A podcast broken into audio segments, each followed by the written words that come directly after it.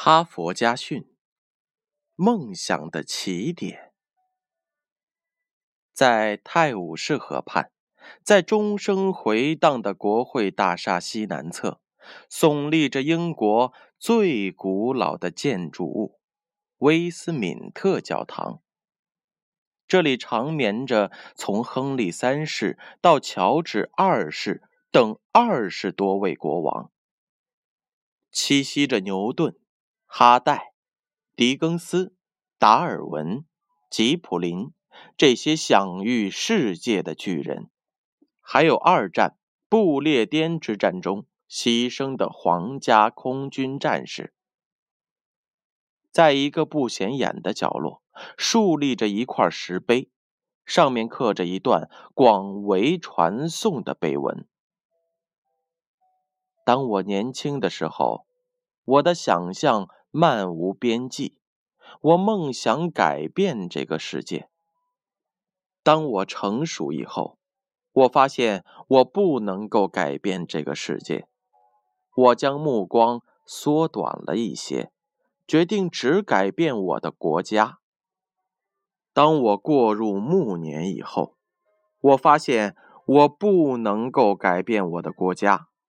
我的最后愿望仅仅是改变我的家庭。然而，这似乎也不可能。现在，我已经躺在了床上。就在生命将要完结的时候，我忽然意识到，如果一开始我就首先改变自己，然后做一个榜样，我可能改变我的家庭。在家人的帮助和鼓励下，我可能为国家做一些重要的事情。就在我为国家服务的时候，我或许能因为某些意想不到的行为改变这个世界。几乎每一个参观威斯敏特教堂的人都会在这块石碑前驻足片刻，因为在这个世界上。